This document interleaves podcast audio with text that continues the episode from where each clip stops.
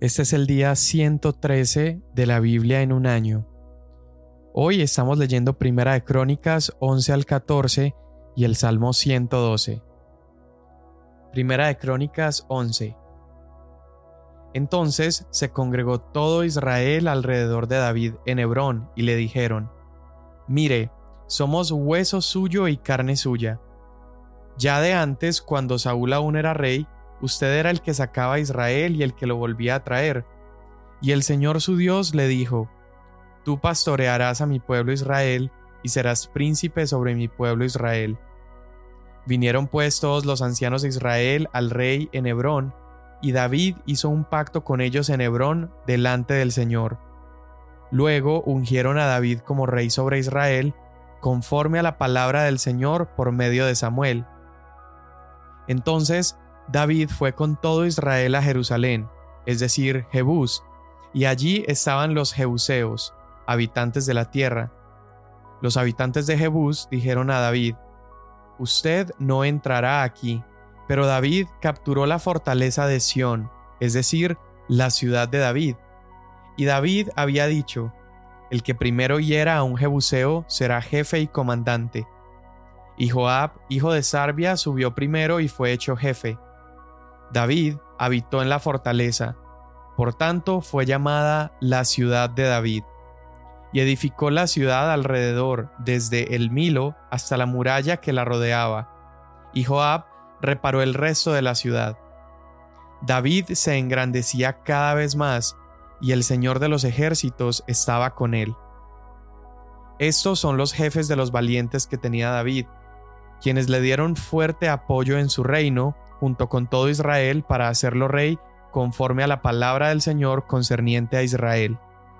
Y estos constituyen la lista de los valientes que tenía David. Jasobeam, hijo de Jacmoni, jefe de los treinta. Él blandió su lanza contra trescientos, a los cuales mató de una sola vez. Después de él, Eleazar, hijo de Dodo, el Ahoita. Él era uno de los tres valientes. Él estaba con David en Pazdamim cuando los filisteos se reunieron allí para la batalla, y había una parcela llena de cebada, y el pueblo huyó delante de los filisteos, y se apostaron en medio de la parcela, y la defendieron e hirieron a los filisteos.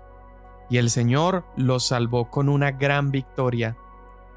Tres de los treinta jefes descendieron a la roca donde estaba David, en la cueva de Adulam, mientras el ejército de los filisteos acampaba en el valle de Refaim. David estaba entonces en la fortaleza, mientras la guarnición de los filisteos estaba en Belén. David sintió un gran deseo y dijo, ¿Quién me diera a beber agua del pozo de Belén que está junto a la puerta? Entonces los tres se abrieron paso por el campamento de los filisteos, y sacando agua del pozo de Belén que estaba junto a la puerta, se la llevaron y la trajeron a David. Pero David no quiso beberla, sino que la derramó para el Señor, y dijo, Lejos esté de mí que haga tal cosa delante de mi Dios. Beberé la sangre de estos hombres que fueron con riesgo de sus vidas, porque con riesgo de sus vidas la trajeron. Por eso no quiso beberla. Estas cosas hicieron los tres valientes. Y Abisaí, hermano de Joab, era el primero de los treinta, y blandió su lanza contra trescientos y los mató, y él tuvo tanto renombre como los tres. De los treinta en el segundo grupo, él fue el más distinguido y llegó a ser capitán de ellos, pero no igualó a los tres primeros. Benaía, hijo de Joyada, hijo de un valiente de Capseel, de grandes hazañas, mató a los dos hijos de Ariel de Moab, y él descendió y mató a un león en medio de un foso un día que estaba nevando. También mató a un egipcio, un hombre grande de 2.25 metros de estatura, y en la mano del egipcio había una lanza como un rodillo de tejedor. Pero Benaía descendió a él con un palo y arrebatando la lanza de la mano del egipcio, lo mató con su propia lanza. Estas cosas hizo Benaía, hijo de Joyada, y tuvo tanto renombre como los tres valientes. Él fue el más distinguido entre los treinta, pero no igualó a los tres, y David lo puso sobre su guardia. Y los valientes de los ejércitos fueron Asael, hermano de Joab, el Hanán, hijo de Dodo de Belén, Samot el Arodita, Eles el Pelonita, Ira, hijo de Iques el Tecoita, Abieser el Anatotita, Sibekai el Usatita, Ilai el Aoita, Maarai el Netofatita, Eled, hijo de Baana el Netofatita, Itai, hijo de Ribai de Gibeá de los hijos de Benjamín, Benaía el Piratonita, Urai de los arroyos de Gaás, Abiel el Arbatita, Asmavet el Barumita, Eliaba el Saalbonita, los hijos de Asem el Gizonita, Jonatán, hijo de Saje el Ararita, Ayam, hijo de Sacar el Ararita, Elifal, hijo de Ur, Efer el Mequeratita, Ahías el Pelonita, Esro el Carmelita, Naarai, hijo de Esbai, Joel, hermano de Natán, Mibar, hijo de Agrai, Selec el Amonita, Naarai el Beerotita, escudero de Joab, hijo de Sarbia, Ira el Itrita, Gareb el Itrita, Urias el Itita, Sabad, hijo de Alai, Adina, hijo de Sisa el Rubenita, jefe de los Rubenitas, y treinta con él, Anán, hijo de Maaca, y Josafat el Midnita, Usías el Astarotita, Sama y Jehiel, hijos de Otam el Aroerita, Gediael, hijo de Simri, y Joa, su hermano el Tisita, Eliel el Mahavita, Jerebai y Josabía, hijos de El Naam, Idma el Moabita, Eliel, Obed y Jaasiel el Mesobaita. Estos son los que vinieron a David en Ciclag, mientras aún se ocultaba por causa de Saúl, hijo de Cis. Eran de los hombres valientes que lo ayudaron en la guerra. Estaban armados con arcos y usaban tanto la mano derecha como la izquierda para lanzar piedras y tirar flechas con el arco. Eran parientes de Saúl de Benjamín.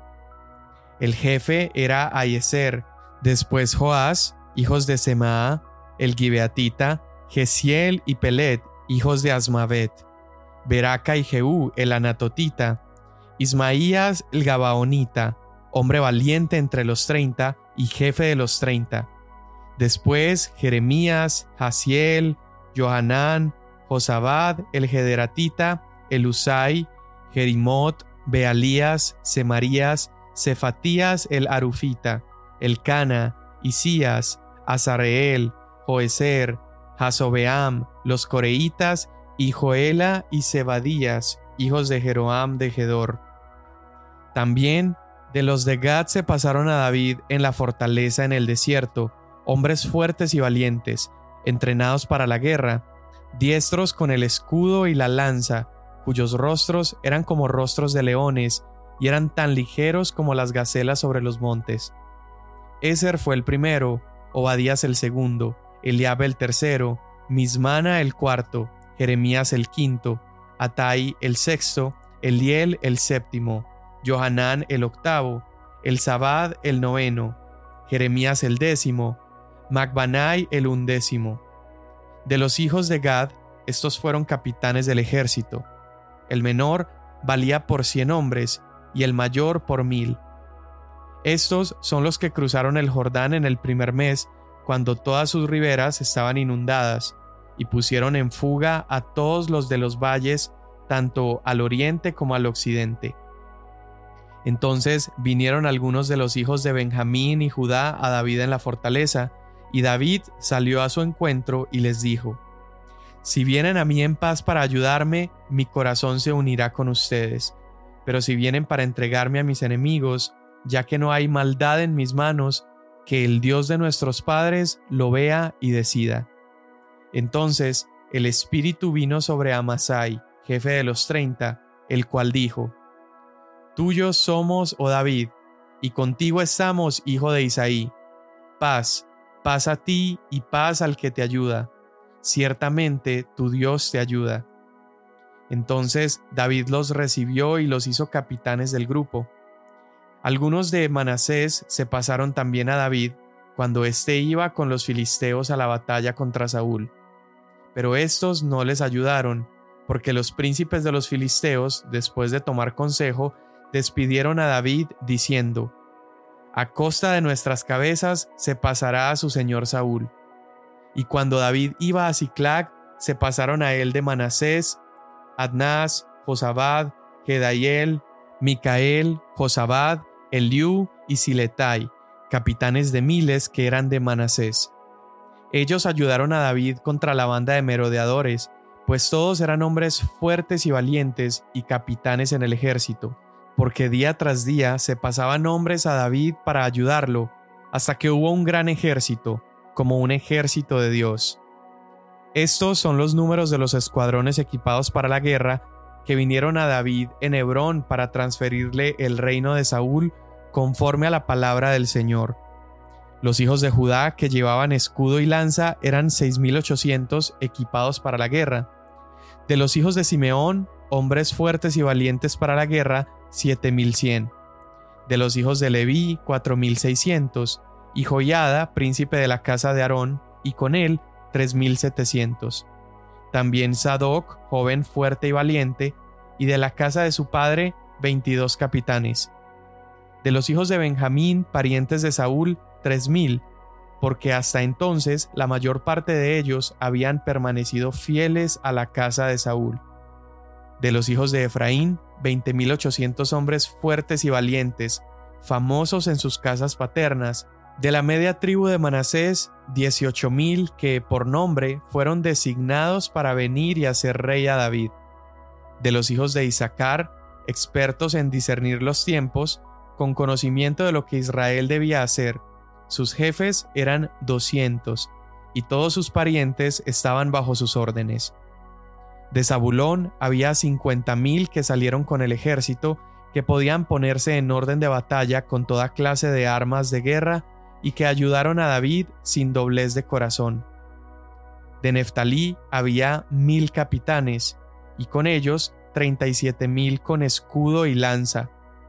De los de Dan que podían ponerse en orden de batalla, había veintiocho mil seiscientos. De Aser había cuarenta mil que salieron con el ejército para ponerse en orden de batalla. Del otro lado del Jordán, los Rubenitas y Gaditas, y de la media tribu de Manasés, había 120.000 con toda clase de armas para la batalla. Todos estos hombres de guerra que podían ponerse en orden de batalla vinieron con corazón perfecto a Hebrón para hacer rey a David sobre todo Israel. También todos los demás de Israel eran de un mismo parecer para hacer rey a David. Y estuvieron allí con David tres días, comiendo y bebiendo, porque sus parientes habían hecho provisión para ellos. También los que estaban cerca de ellos y hasta los de Isaacar, Zabulón y Neftalí trajeron víveres en asnos, camellos, mulos y bueyes, grandes cantidades de tortas de harina, tortas de higos y racimos de uvas pasas, vino, aceite, bueyes y ovejas. Verdaderamente había alegría en Israel. Entonces David consultó con los capitanes de millares y de centenas es decir, con todos los jefes. Y David dijo a toda la asamblea de Israel, Si les parece bien, y si es del Señor nuestro Dios, enviemos mensaje a todas partes, a nuestros parientes que permanecen en toda la tierra de Israel, y también a los sacerdotes y a los levitas que están con ellos en sus ciudades y tierras de pastos, para que se reúnan con nosotros, y traigamos a nuestro lado el arca de nuestro Dios, porque no la consultamos en los días de Saúl. Toda la asamblea dijo que así lo harían, porque esto pareció bien a todo el pueblo. Entonces David congregó a todo Israel desde Sior de Egipto hasta la entrada de Hamat, para traer el arca de Dios de Kiriat Jearim. David subió con todo Israel a Baala, es decir, a Kiriat Jearim, que pertenece a Judá, para hacer subir desde allí el arca de Dios, el Señor, que está sobre los querubines, donde se invoca su nombre. Llevaron el arca de Dios de la casa de Abinadab en un carro nuevo, y Usa y Ahío guiaban el carro.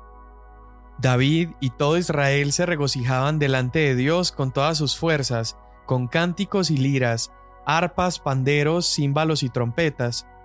Pero cuando llegaron a la era de Kidón, Usa extendió su mano para sostener el arca, porque los bueyes casi la volcaron. Y se encendió la ira del Señor contra Usa, y lo hirió porque había extendido su mano al arca, y allí murió delante de Dios. Entonces David se enojó porque el Señor había estallado en ira contra Usa, y llamó aquel lugar Pérez Usa hasta el día de hoy. David tuvo temor a Dios aquel día y dijo, ¿Cómo puedo traer a mí el arca de Dios? Así que David no llevó consigo el arca a la ciudad de David, sino que la hizo llevar a la casa de Obed Edom, el Geteo. Así que el arca de Dios permaneció tres meses en la casa de la familia de Obed Edom, y el Señor bendijo a la familia de Obed Edom y todo lo que tenía. Hiram, rey de Tiro, envió mensajeros a David con madera de cedro, albañiles y carpinteros para edificarle una casa. Y comprendió David que el Señor lo había confirmado por rey sobre Israel, y que su reino había sido exaltado en gran manera por amor a su pueblo Israel. En Jerusalén, David tomó más mujeres, y tuvo David más hijos e hijas. Estos son los nombres de los hijos que le nacieron en Jerusalén. Samúa, Sobab, Natán, Salomón, Ibar, Elisúa, El Pelet, Noga, Nefeg, Jafía, Elisama, Beeliada y Elifelet. Al oír los filisteos que David había sido ungido rey sobre todo Israel, todos los filisteos subieron en busca de David. Pero cuando David se enteró, salió contra ellos, pues los filisteos habían venido y hecho una incursión en el valle de Refaim. David consultó a Dios, subiré contra los filisteos, los entregarás en mi mano, y el Señor le dijo, Sube, porque los entregaré en tu mano. Entonces subieron a Baal Pereasim, y David los derrotó allí. Y dijo David, Dios ha abierto brecha entre mis enemigos por mi mano, como brecha de aguas. Por eso llamó aquel lugar Baal Perasim. Los filisteos abandonaron allí sus dioses, y David ordenó que fueran quemados. Después los filisteos hicieron de nuevo otra incursión en el valle. David volvió a consultar a Dios y Dios le dijo, No subas contra ellos, dales un rodeo por detrás y sal a ellos frente a las balsameras. Y cuando oigas el sonido de marcha en las copas de las balsameras, entonces saldrás a la batalla, porque Dios ya habrá salido delante de ti para herir al ejército de los filisteos. David hizo tal como Dios le había mandado, e hirieron al ejército de los filisteos desde Gabaón hasta Geser. La fama de David se extendió por todas aquellas tierras, y el Señor puso el terror de David sobre todas las naciones. Salmo 112 Aleluya. Cuán bienaventurado es el hombre que teme al Señor, que mucho se deleita en sus mandamientos Poderosa en la tierra será su descendencia, la generación de los rectos será bendita. Bienes y riquezas hay en su casa, y su justicia permanece para siempre. Luz resplandece en las tinieblas para el que es recto. Él es clemente, compasivo y justo. Bien le va al hombre que se apiada y presta, arreglará sus asuntos con juicio, porque nunca será sacudido, para siempre será recordado el justo. No temerá recibir malas noticias. Su corazón está firme, confiado en el Señor. Su corazón está seguro, no temerá, hasta que vea vencidos a sus adversarios. Con liberalidad ha dado a los pobres, su justicia permanece para siempre. Su poder será exaltado con honor. Lo verá el impío y se irritará rechinará los dientes y se consumirá. El deseo de los impíos perecerá. Amén. Todas estas historias que estamos leyendo, pues la mayoría de ellas ya son familiares para nosotros porque las leímos en los libros de reyes, hemos escuchado ya de algunos personajes, pero quiero que recuerdes eh, la perspectiva en la cual es escrita Crónicas. Crónicas se escribe para alentar al pueblo que regresaba del exilio y para mostrarnos toda la dinámica de la nación, pero desde una perspectiva más espiritual. Eh, empezamos leyendo hoy en el capítulo 11 al 14 y es interesante que Crónicas, por ejemplo, no menciona el reinado de David en Judá, sino que comienza solamente mencionando su reinado a partir de Hebrón. Y uno de los primeros actos que hace David como rey es marchar hacia Jerusalén, esta misma ciudad a la que mil años después Jesús entraría cabalgando. Y el canto que la gente gritaba mientras Jesús cabalgaba en ese burrito era Osana al hijo de David. Osana, hijo de David. David había entrado a Jerusalén de manera triunfante, derrotando a los jebuseos y, y marchando de manera militar como un guerrero poderoso. Pero Jesús entró humildemente y fue con su humildad que derrotó a todos los poderosos y con su humildad pudo ofrecer salvación a todas las naciones. Luego se nos empieza a describir cómo las tribus empiezan a jurar lealtad al nuevo rey, a David. Y es interesante ver que hay algunas tribus que solamente empiezan a darle su lealtad al rey David simplemente porque el rey anterior les había sido quitado. Esto lo habíamos leído previamente en, en Segunda de Samuel, donde después de la muerte del rey Saúl habían querido nombrar a uno de los hijos de Saúl, ¿recuerdas? A Isboset. Eh, el, general de Saúl, que era Abner, había nombrado a Isboset como rey sobre Galaad.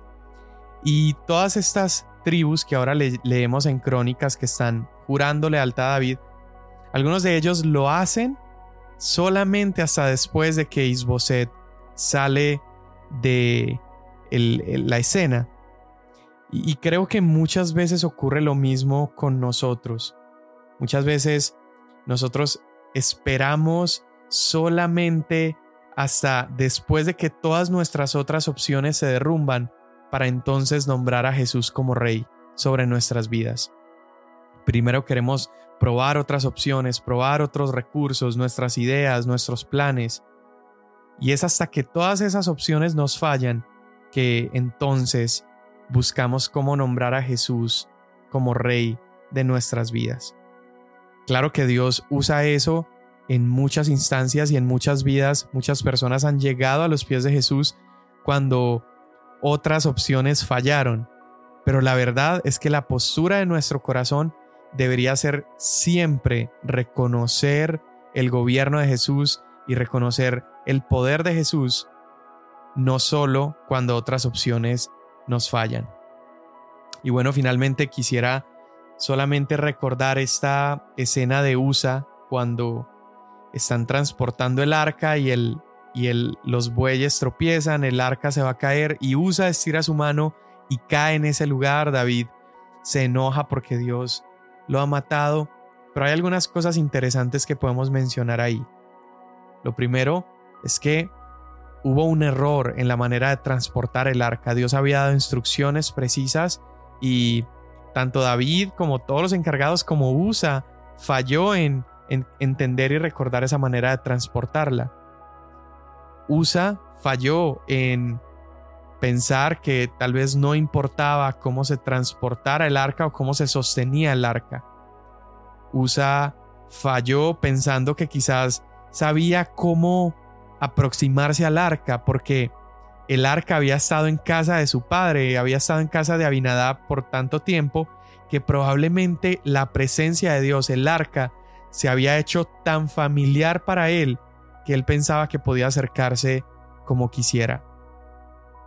Usa falló en pensar que Dios no podía cuidar de sí mismo, que Dios no podía cuidar de, del arca y aunque fue un acto tal vez de buena voluntad que salió de su corazón, todos estos factores le jugaron en su contra. Y me pongo a pensar en Jesús, pensando en este hecho que Usa estaba tan familiarizado con el arca porque el arca había estado en su casa. Pienso en Jesús, aquel que conocía la gloria del Padre, aquel que lo había visto desde cerca, que por toda la eternidad había sido uno con el Padre. Jesús no vino a enseñarnos una ligereza a partir de esa familiaridad. Jesús vino a enseñarnos cómo caminar con un temor reverente al Padre. Y aún, aunque nos mostró al Señor como nuestro papá, no permitió que esa familiaridad produjera ligereza en nuestro corazón.